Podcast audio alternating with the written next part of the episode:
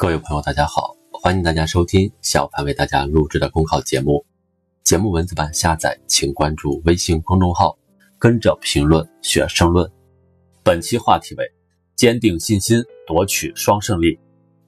在新冠肺炎疫情防控形势依然严峻的当下，经济新热点却正在战役中加速萌发，经济新动能也正在加速成长。疫情对经济的影响，如同罩上了一层磨玻璃影。如果看不透，就会一叶障目，失去转型发展的良机。综合评估疫情影响，必须避免片面、超越切面，用全面、辩证、长远的眼光去看待我国的发展，把握住我国经济长期向好的基本面。疫情过后的中国经济，科技之翼将更加有力。纵览战役情况，先进科技创新成果大显身手。大数据筛查密切接触者。AI 智能机器人在新建的医院里穿梭送药，无人机在各地疫情防控中发挥重要的作用，5G 视频远程会诊、远程办公等成为新选择。可以想见，这些科技创新成果必将在疫情过后的经济生活中找到更多应用场景，为经济高质量发展增加新动力。疫情过后的中国经济会受到补偿性需求的强力带动，疫情压制了部分消费需求。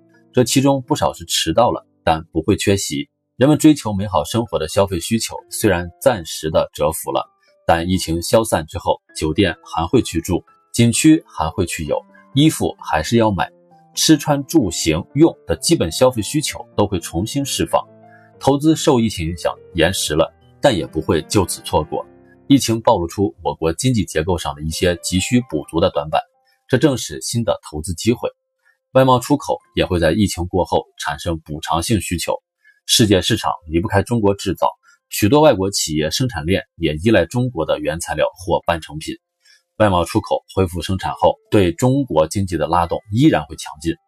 二零零三年非典过后也是如此，当年进出口贸易迅速反弹，实现了全年百分之三十七的高增长。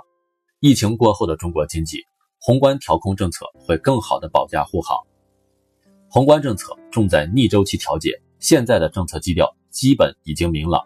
积极的财政政策更为积极有为，稳健的货币政策更加灵活有效。已经出台的财政贴息、大规模降费、对中小微企业实行资金保障和税收优惠等政策，各地都在尽快落实，不少已经收到成效。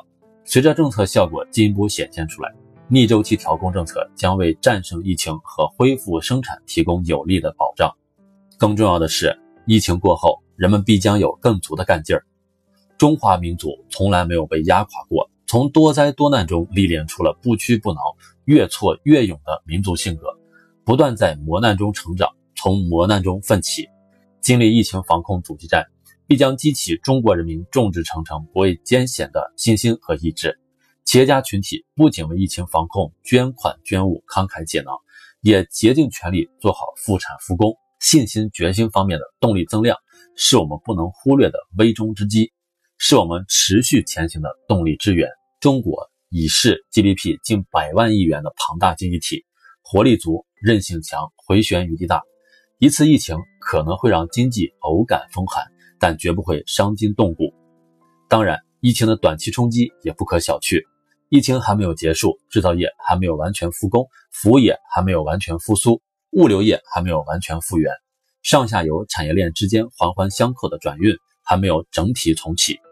但也正因为如此，我们更需要拥有看透磨玻璃影的眼力，洞察中长期经济走势的脑力，变压力为动力，善于化危为机，夺取疫情防控阻击战和实现今年经济社会发展目标的双胜利。本节目所选文章均来自人民网、求是网、学习强国。申论复习，请关注微信公众号“跟着评论学申论”。